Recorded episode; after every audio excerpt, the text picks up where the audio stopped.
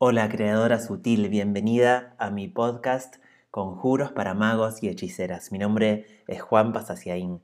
Te doy la bienvenida, estoy muy feliz de invitarte a compartir este primer capítulo. Te voy a contar cómo descubrí las meditaciones mágicas. ¿No te pasa a veces que ves tu realidad y hay cosas que no te gustan? Que quisieras cambiar, pero no sabes exactamente cómo.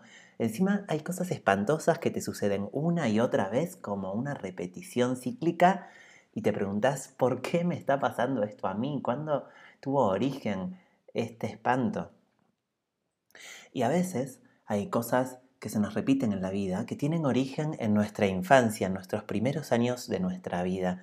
Y esas escenas tóxicas que experimentamos, que vivimos, hacen que repitamos Escenas espantosas en nuestra realidad hoy y las queremos cambiar desde el plano físico y nos resulta difícil, lento, eh, recurrimos a terapias extensas, a, a acciones físicas que no llevan a ningún resultado. Ahora, imagínate si pudiéramos viajar astralmente, cuánticamente, a nuestro plano sutil, a nuestras escenas tóxicas de la infancia y reescribirlas, transformarlas, tener nuevas escenas hermosas.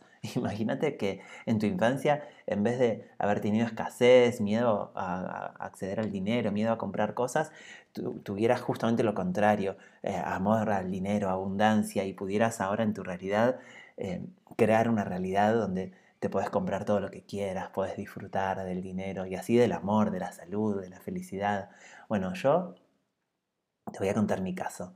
Yo estaba viajando por Machu Picchu, yendo a escribir una película sobre un chamán, Nicolás Paucar, y sin saberlo, sin darme cuenta exactamente, estaba en mi vida haciendo cosas que me gustaban, como hacer películas, viajar, pero estaba desvalorizado, no me salía a cobrar por mi trabajo, me parecía imposible poder comprar un auto, una casa, vivir donde yo elija.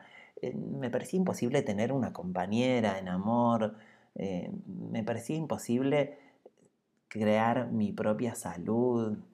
Imposible. Estaba con asma, acné. Y la consigna ese día uno de los últimos días de este retiro de magia, de shamanismo, donde yo me preguntaba qué voy a poder aprender de este chamán, de este mago, era viajar por las escenas tóxicas de nuestra infancia y reescribirlas. Yo empecé a caminar en el ascenso hacia el Machu Picchu y al viajar a una primera escena sentí que estaba haciendo lo mismo que venía haciendo toda mi vida con las escenas de mis películas. Imaginarlas, inventarlas, sentirlas, escuchar voces, ver imágenes, y reescribir cada detalle de esa imagen hasta que llegara a la escena ideal para poder filmarla. Era lo mismo, pero en vez de con una ficción, con mi propia realidad.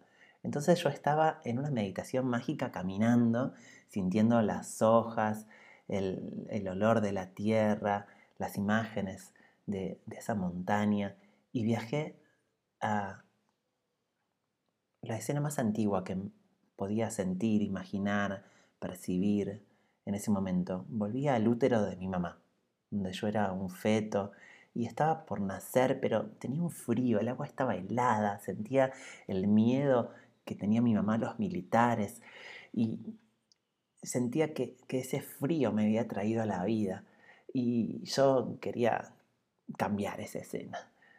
Sentí, pensé, quiero que el agua esté calentita quiero que suene un tocadisco, que mi mamá se relaje, que el líquido amniótico sea un lugar agradable donde estar.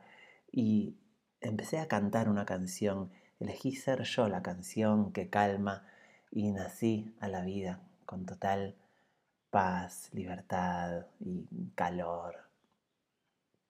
Sentí una primer sanación donde yo era la música que sanaba a mi propio nacimiento avancé a otra escena que me dolía mucho, que era la muerte temprana de mi papá. A los 18 años yo recibo un llamado telefónico, vuelvo al garage gris, frío, y bajo una sábana lo veo a mi papá, me hacen tomar una pastilla de Alplax, trago el agua, trago la pastilla, trago el dolor, trago mis emociones, toco su mano fría y a partir de ese instante se crea en mi realidad una vida de niño herido, de, víctima, de debilidad, de desvaloración.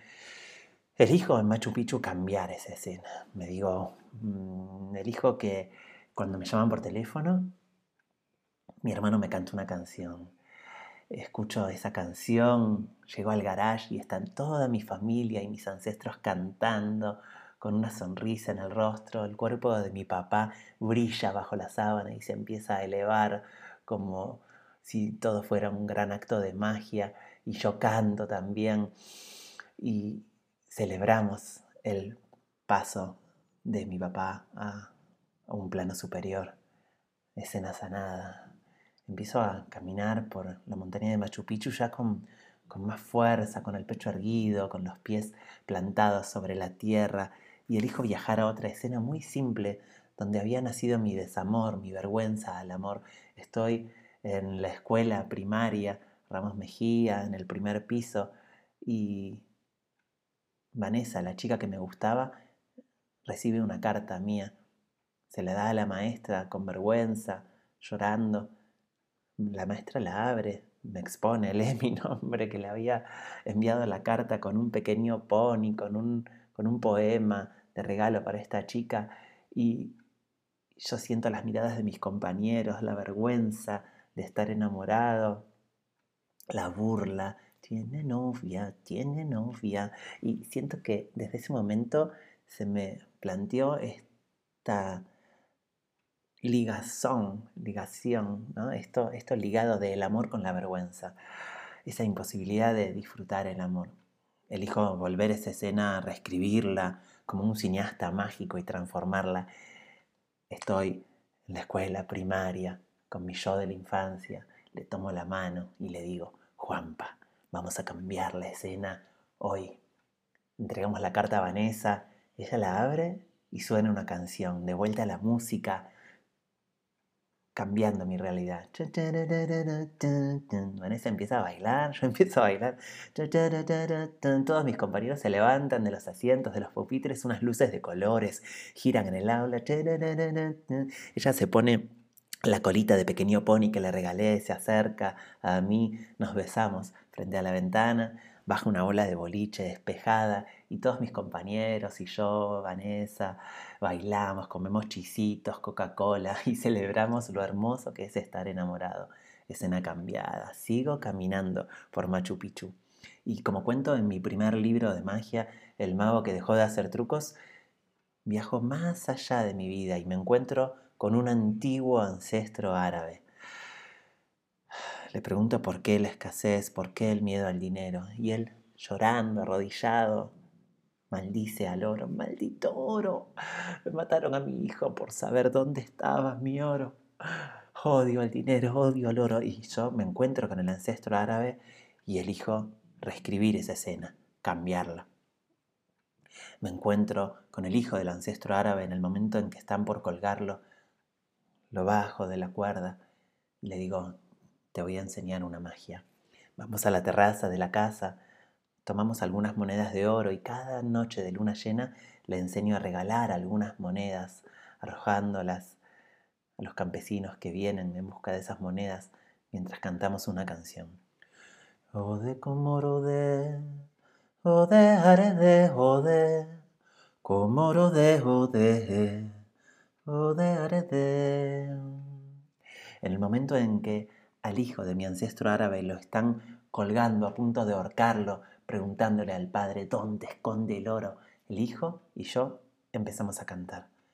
Ode comorode, ode arede, ode, comorode, ode, ode arede. Los campesinos, los ladrones que lo estaban por asesinar, reconocen la canción. Es el hombre que regala oro, el que canta la canción. Lo bajan de la cuerda, se arrodillan entre él, luego lo abrazan. El papá del ancestro árabe viene corriendo en lágrimas, abraza a su hijo, me abrazan en un abrazo de amor a la bondad, al compartir, a la abundancia, a la riqueza, al oro. Sigo caminando por Machu Picchu y ahora que grabo este capítulo recuerdo mis tres primeros lingotes de oro que tengo en mi caja fuerte, la abundancia de vivir en esta casa hermosa donde estoy grabando el podcast con vista a las montañas, eh, con Janina Paula, mi compañera de vida, que está eh, a punto de despertarse en esta mañana, el auto nuevo que nos compramos que está junto a la tranquera de nuestra casa y me imagino esta nueva vida y la percibo, una vida de amor, de abundancia, en la tierra donde elegí vivir, no, no tras la Sierra Córdoba, rodeado de, bosque, de, reserva natural, de montañas. Y te quería contar estas transformaciones que hice en, en escenas tóxicas de mi infancia y cómo al reescribirlas aprendí en Machu Picchu a ser un cineasta mágico, yo pensé que iba a escribir una película sobre este chamán, de hecho, bueno, lo hice, eh, me contrataron, me pagaron, no, no se hizo esa película, pero yo me transformé en un creador mágico, en un cineasta de película de mi nueva realidad. Y es la invitación que quiero hacerte a vos. Justo ahora estoy por lanzar un taller de meditación para sanar una escena tóxica de tu infancia donde vamos a tener una meditación guiada para que vos vayas a una escena y la transformes. Pero es tan simple que lo que te quiero proponer es que escribas en un papel como una escritora, como una cineasta mágica, una escena tóxica de tu infancia, una escena que, que no te guste, que te haya dolido, que la escribas con lujo de detalle sensorial. Acordate al escribir esas escenas de usar los sentidos, como hago yo cuando invento mis películas, de escribir la imagen, los sonidos, los olores, los gustos, la textura, las temperaturas. Escribir esa escena que viviste. Luego releerla. El desafío de agradecer y ver qué aprendiste con esa escena. A veces es muy difícil agradecer una escena espantosa, pero por ejemplo, cuando se murió mi papá, aprendí a agradecer esa escena que, que me ayudó a aprender a ser hombre, a aprender a hablar con mis ancestros, me ayudó a, aprender a dejar de ser un niño herido y transformarme en un creador sutil, hacer un bollo, esa, ese papel, esa escena, soplarle, darle las gracias, porque algo uno aprende en cada escena. Tal vez eh, abusaron de vos y aprendes a defenderte.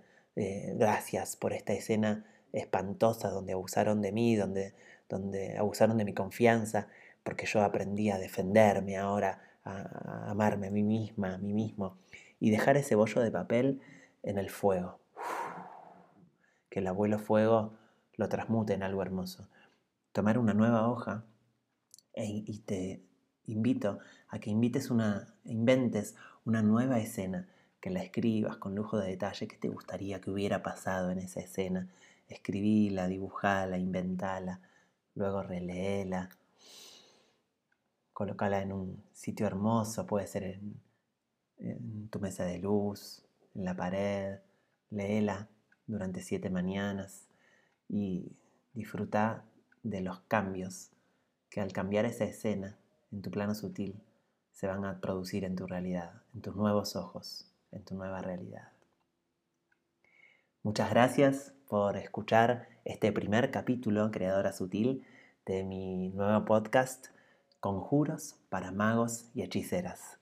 Nos vemos en el próximo programa. Mi nombre es Juan Saciaín. Es un placer compartir este momento con vos. ¿Querés profundizar en tus conocimientos de magia y chamanismo? Encontrate con mis libros El mago que dejó de hacer trucos, Los sueños del mago y La hechicera que no sabía hacer magia. Si querés disfrutarlos en papel, ebook o audiolibro, envíame un mensaje por Instagram arroba juanpasasiaín con la palabra trilogía. Cada vez que alguien abre las páginas de mis libros, una nueva historia mágica comienza.